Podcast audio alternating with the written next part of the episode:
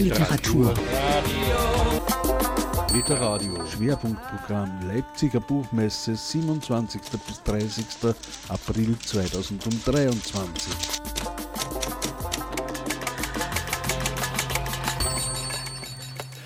Auf der Bühne von Literadio am Stand der IG Autorinnen und Autoren darf ich nun Zvetka Lipusch begrüßen.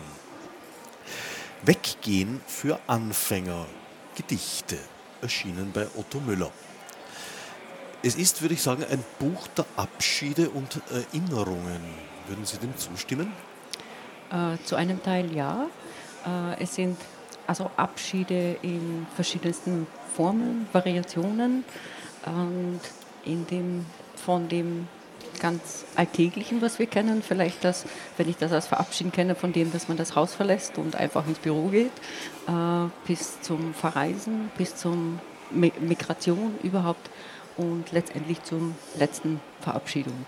Und es verabschieden sich vielleicht in diesem Buch jetzt nicht nur Personen, sondern auch Gegenstände, Orte, Inseln, im Sinn der Vergänglichkeit, im Vorwort wird darauf auch Bezug genommen, sind wir ja alle ewige Anfänger in der Kunst des Weggehens und sind eigentlich alle gekommen, um zu verschwinden eines Tages. Insofern ist Abschied ein zutiefst nicht nur menschliches, sondern weltliches Thema. So ist es und das ist eigentlich sicherlich ein äh, literarisches Thema, das über Jahrhunderten in allen Formen immer wieder behandelt worden ist. Es hat mich aber in dem neuen Zusammenhang interessiert, doch äh, in dieser Form, wie das Buch aufgebaut ist. Äh, es ist vom Titel her schon eine Allusion an Art von Handbuch, Ratschlagbuch. Ja? Äh, und diese Kombination von einem Genre, das äh, bekannt und zugleich schon, sagen wir, auch teilweise abgegriffen ist, und einem Thema, das äh, wir ja alle kennen. Ja? Es ist, betrifft uns alle in jeder Form. Also das zu vereinigen und zugleich vielleicht irgendwie äh, eine neue, also meine Form dazu zu finden. Mein, das ist nicht mein Verabschieden, würde ich sagen, sondern ein Verabschieden von vielen Dingen in Person. Bei den Gedichten selber wäre ich jetzt nicht auf die Idee gekommen, äh, das Buch als Lehrbuch oder Nachschlagewerk zu betrachten, wohl aber beim Aufbau des Inhaltsverzeichnisses. Das liest sich tatsächlich wie ein Ratgeber. Wie sich verbergen, wie weggehen, Wege, wie alleinreisen, wie das Licht schöpfen. Ja, das Buch ist so konzipiert. Es ist äh, in dem Sinne kein äh, Sie haben sicherlich kein Rat, äh, sein Handbuch, wie Sie es vielleicht gängig in einer Buchhandlung erwerben würden, um wie zu kochen oder ähnliches. Ja. Äh, aber äh, die Grundidee eigentlich äh, aus, ist aus einer Erfahrung entstanden. Ich habe sehr lange in den Staaten gelebt und war auch dort äh, zu der Zeit, als September 11, also 11. September, als der Terroranschlag war. Und da konnte ich etwas beobachten, was früher, also ein das, also Lyrik, Literatur ist dort noch viel mehr als ein Nischenprodukt im Vergleich zu, sagen wir mal, Mitteleuropa. Ja. Äh, da, wo man äh, hier manchmal Autorinnen und Autoren holt, um Experten zu verschiedenen Themen zu machen, machen das Wissenschaftler an, zu sagen, das ist ganz schön aufgeteilt, war eigentlich ein nie Raum für Literaturschaffende. Aber in dieser Phase danach als eine allgemeine Verunsicherung ist das einzige, wie ich das bezeichnen könnte, hat man sich nicht umgesehen und bei der Wissenschaften nach Antwort gesucht oder Religion die Antwort gesucht, sondern es haben plötzlich alle angefangen, Lyrik zu lesen. Ja? In öffentlichen Bibliotheken, in, sogar in verschiedenen Fernsehkanalen. Äh, es gab sehr viele Publikationen dazu. Sogar in Tageszeiten wurden plötzlich Gedichte abgedruckt. Und dann, das war so irgendwie das Gefühl, dass Lyrik als auch durchaus für uns in gewissen Momenten auch als eine Art von Ratschlagbuch funktionieren kann. Trost und Rat durch Lyrik. Wodurch könnte das entstehen? Vielleicht dadurch, dass Lyrik eine sehr konzentrierte Form ist, die viel trotzdem oder gerade deswegen viel Raum für eigene Gedanken eröffnet. Ich glaube durchaus. Es ist äh, es ist also Lyrik sagen eine Einladung. Ja?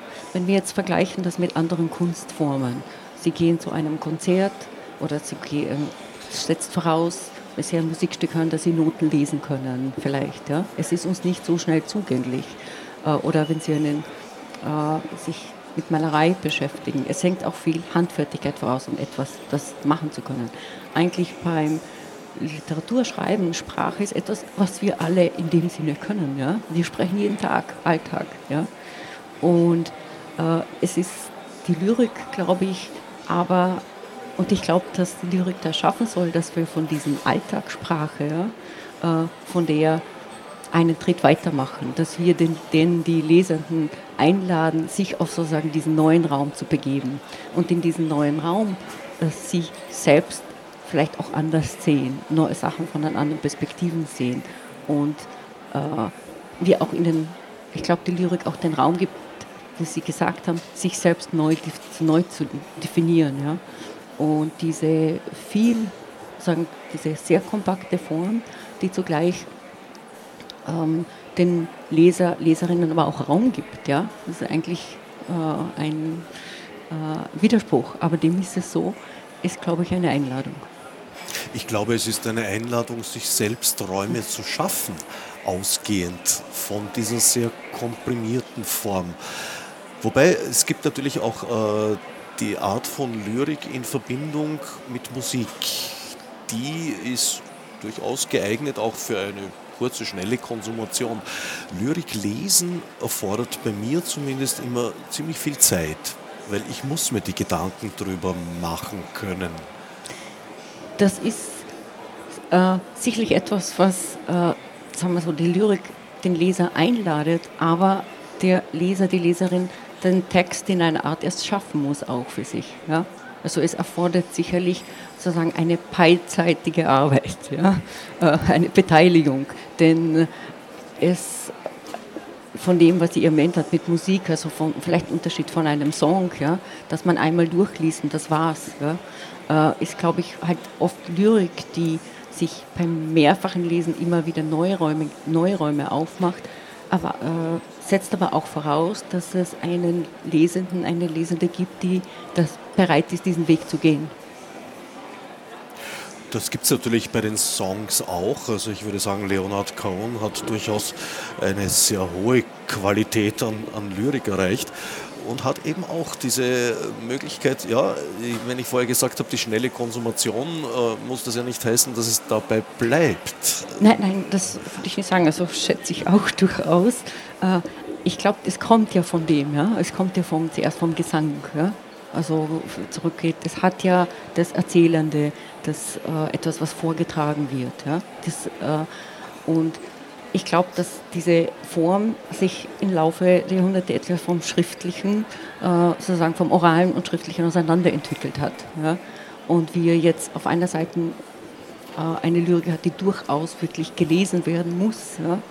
Ja? Äh, und eine andere, die sich auch anbietet, sozusagen mit Musik in einer anderen Vertextung.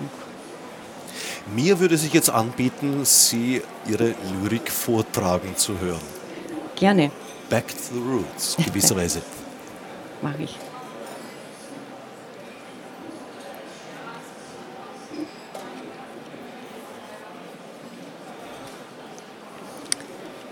Anrufung. Wenn sich der Schlummer ohne mich davon stiehlt, suche ich im Vorhof des Schlafs nach der Fahrkarte ins Jenseits. Dort warten jene, die schon gegangen sind. Verändert wandeln sie durch den Traum. Gemeinsam begeben wir uns durch die Nacht. Ein Ausflug von Ungleichen. Sie im Festgewand, ich im Nachthemd.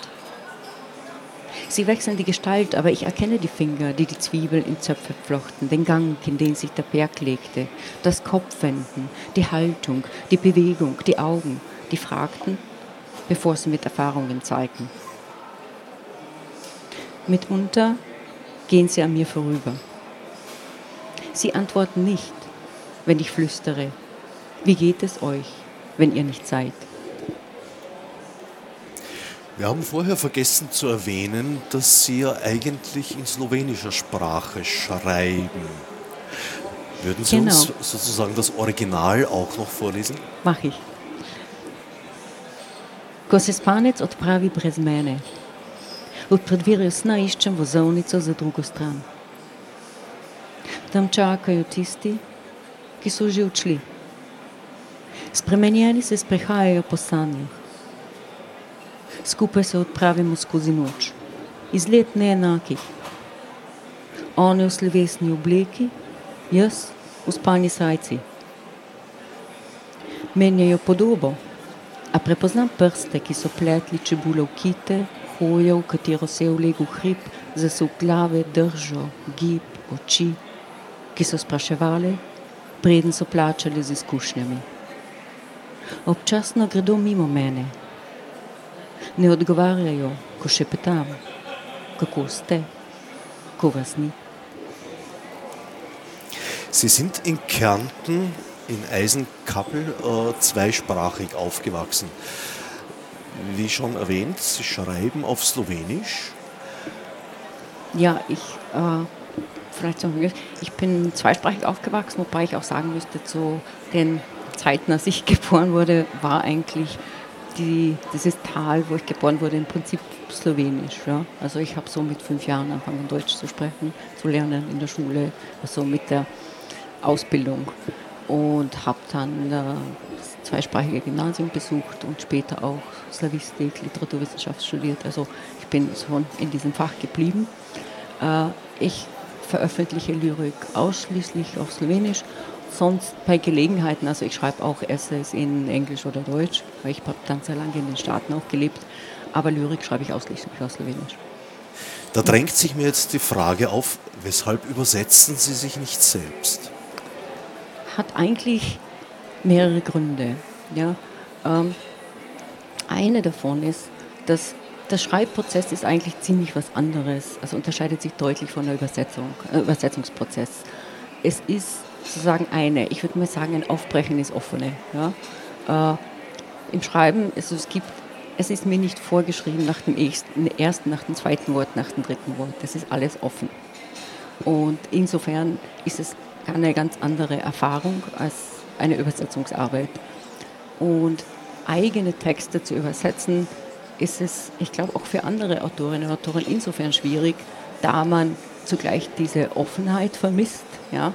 Weil entweder hält man sich jetzt an das Original und schafft etwas nach, was aber in der Übersetzung sozusagen, es ist noch immer ein Gedicht, ja? aber es hat ganz eine andere was man vielleicht auch hört, eine andere Farbe, eine andere Form. Sagen, es ist, wie man das sagen, noch immer ein Schmetterling, aber eine andere Art. Ja? Und bei, das ist etwas, was vielleicht nicht sehr ergiebig ist. Und das andere ist auch, ich befürchte ein bisschen auch, dass ich bereits beim Original, ja, beim Schreibprozess irgendwie das schwer verdrängen könnte, dass ich das dann irgendwann mal auch übersetzen muss. Ja? Und die Sprachen funktionieren also vielleicht sie sind, also slawische Sprache germanische Sprache sind wirklich unterschiedlich. Und ich weiß schon einige Sachen, das wird so, wenn ich das nicht ausblende, ich weiß, das wird im Deutschen so nicht funktionieren. Oder ich würde das über den Deutschen überhaupt anders formulieren. Ich würde diese Wörter nicht verwenden, ich würde ein anderes Bild verwenden. Dann ist das eigentlich ein neues Gedicht oder eine Nachdichtung. Ist nicht jede Übersetzung letztendlich eine Nachdichtung, insbesondere bei Gedichten? Äh, ja, äh, ich glaube, Coleridge sagte mal, uh, Poetry is uh, the best word in the best order. Ja? Und diese, ja, diese schöne Formel. Ja. schöne Formel, genau. Und diese Formel heißt es nun auch, wie ich sage mal so, eine Gleichung in, in eine andere Sprache zu finden. Es geht eigentlich darum, dass der die Leserin genau diese Formel ja, halt anders in ihrer eigenen Sprache dann auch wiederfindet. Und nun, ich glaube, es gibt große Diskussionen, ja, wie weit kann man sich jetzt entfernen vom Original, ja, wie nah soll man am Original bleiben. Also ich gehe davon aus, dass diese Formel auch in der anderen, sozusagen in der Übersetzung noch funktionieren sollte. Mangels äh, Kenntnis der slowenischen Sprache leider kann ich es nicht beurteilen, aber ich nehme an, dass Sie mit der Übersetzung von Klaus Detlef Olof durchaus konform gehen. Würde mich interessieren, gibt es da eine Zusammenarbeit? Äh, ja, Herr äh, Klaus Detlef Olof hat bisher alle meine Gedichtbände übersetzt und die Zusammenarbeit hat sich, nachdem wir schon sozusagen so lange zusammenarbeiten, sozusagen ist es so, dass äh, mein Teil über den Jahren immer geringer geworden ist, ja, sondern äh, ich, wir arbeiten schon zusammen, aber vielleicht nicht in diesen Ausmaßen, wie andere Autorinnen und Autoren das mit ihren Übersetzern machen. Vielleicht auch ein bisschen aus dem Grund, dass ich genau aus dem glaube, dass dieses, der Text ja in dem Moment, wo ich das jetzt veröffentliche oder freigebe, ist das sozusagen ein Text, der auch ich irgendwie eine Art ein bisschen die Autorenschaft aufgebe. Ja? Und ich glaube, dass ich dem Übersetzer die Freiheit lassen muss, dass er diese Formel auch ins Deutsche überbringt. Ist es schon passiert, dass der äh, Übersetzer vielleicht Aspekte drin gefunden und übersetzt hat, an die Sie beim Schreiben gar nicht gedacht hätten? Das ist auf jeden Fall schon vorgekommen. Es ist auch im Slowenischen, also ist auch so, sie sind, viele Textstellen sind mehrdeutig. Ja? Word hat drei, vier Nuancen. Es könnte in diese und die andere Richtung gehen. Es spielt im Original auch damit, ja, dass man sozusagen mehr, die, mit der Mehrdeutigkeit der Übersetzer muss sich dann für eine der Auslegungen entscheiden. Ja. Aber zugleich, wenn er sozusagen jetzt einen Pfad nimmt, ja, macht er irgendwie aber auch andere Wege wieder auf, die vielleicht im Original nicht aufgemacht worden sind. Insofern ist so eine Übersetzung äh, für mich auch ein bisschen immer ein, so ein Vergrößerungsglas. Ja? Man fährt so über den Text und wenn ich, ich finde, mal sozusagen, wenn ich finde, dass die gewisse Stellen nicht optimal sind, dann habe ich den Eindruck, in der Übersetzung ist das dann wirklich sichtbar.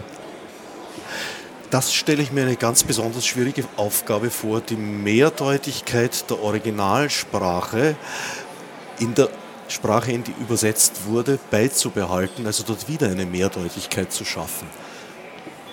Ich glaube, das funktioniert durchaus und äh, sie werden ein bisschen anders. Es ist auch so, dass halt im Vergleich äh, vom Slowenischen her, Slowenisch als Schriftsprache hat nicht so eine lange Tradition zum Beispiel als die Deutsche. Ja? Also es ist wirklich so, die Verschriftlichung, große Hochliteratur fängt an in der Romantik und hat für mich auch sozusagen auch eine gewisse Frische in der Sprache. Ja? Also hat nicht so einen äh, wie sagen, langen historischen Schwanz, den es mit sich zieht. Ja? Und gewisse Wörter haben im Original einen anderen Beiklang. Und das ist unausweichlich bei der Übersetzung. Äh, wenn man übersetzt, man übersetzt auch einen anderen Kulturkreis mit einer Geschichte, die mit dieser Sprache kommt. Ja? Und das gewinnt auch eine Mehrdeutigkeit, vielleicht eine andere. Wobei ich das im Deutschen ein bisschen anders sehe, weil ich sehe äh, eigentlich mehrere deutsche Sprachen, so wie es in der Schweiz auch heute noch ist. Ich sehe das nicht als Dialekte, sondern tatsächlich als unterschiedliche Sprachen, die halt auch im 19. Jahrhundert in der Romantik dann zusammengeführt wurden und normiert von den Satz am bekannten Gebrüdern Grimm. Grimm und seit ja. damals haben wir. Früher. Also so viel äh, älter ist die deutsche Sprache jetzt als deutsche Sprache vielleicht gar nicht. Ein bisschen und da muss man auch sehen, dass das eigentlich im Prinzip in Slowenien so ein paar Autoren, Autorinnen gab. Einfach wenn man sich diesen, den großen deutschen Sprachmaß vor Auge führt, da gab es sehr, sehr viele Publikationen, sehr, sehr viele Autoren. Ja. Äh, das kann man dann in dem Sinne schwerer, glaube ich, vergleichen, dass in der Slowensch gibt sozusagen eine große Figur in der Romantik. Ja. Im Deutschen ist das ja nicht so eingeschränkt. Wobei in der slawischen Sprachfamilie natürlich Literatur schon eine verdammt lange Geschichte ja, ja. hat. Aber da würden, wir, würden ja die Slawisten jetzt aufheulen, ja? weil ja äh, die slawischen Sprachen ja aufgeteilt werden, auch auf südslawische, ostslawische, ostslawische und so weiter. Und äh, die äh, slowenische äh, auch sich, was vielleicht auch interessant ist, durch das, dass wir äh, immer an Sprachgrenzen zum Germanischen und Romanischen, was abgegrenzt haben, im Slowenischen sich auch äh, gewisse Eigenheiten gibt, die sich bewahrt haben teilweise und auch im Vokabular äh, gewisse Wörter Also wir haben sozusagen ein Gesamtvokabular, sozusagen, wo wir alle Slawen äh, ähnliche Wörter haben, aber wir haben zu vielen dann noch einen zweiten Begriff. Ja? Also wir sind an diesem großen slawischen Raum sozusagen am Rande und haben deswegen ein gewisse Eigenheiten. Eine große Eigenheit ist zum Beispiel, dass wir einen Dual haben, eine Zweizahl. Ja? Äh, bedeutet? Bedeutet, dass wir extra, also wenn wir zum Beispiel, wir sind, sitzen hier zu zweit in dem Studio, würde eine extra Form sein, eine extra Endung nur für zwei Personen.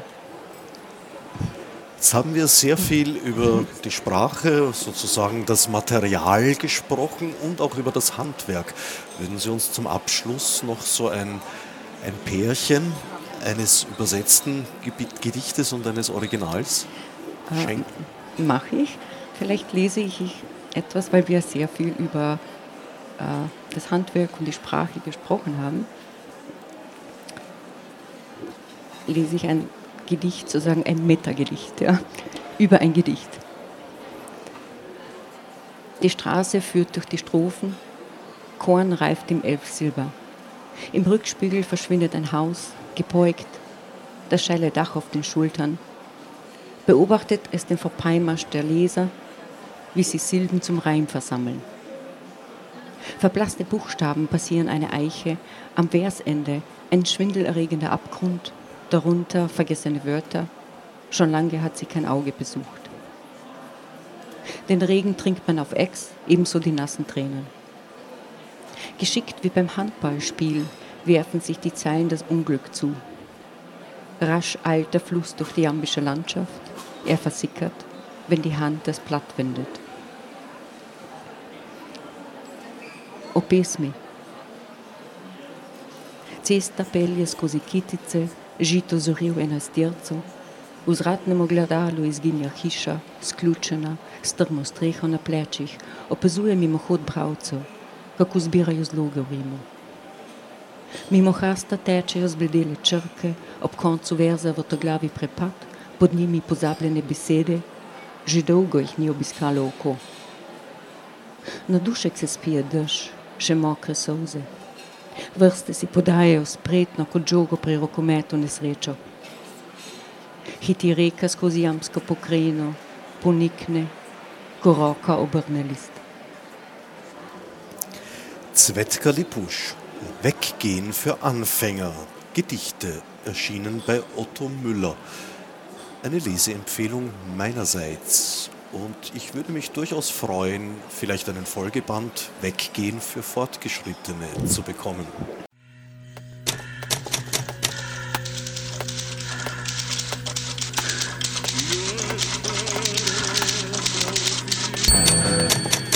Literatur. Literadio. Schwerpunktprogramm Leipziger Buchmesse 27. bis 30.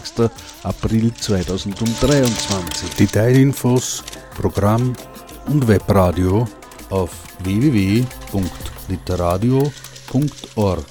On Air zu hören bei Bürgerradios in Österreich, Deutschland und der Schweiz.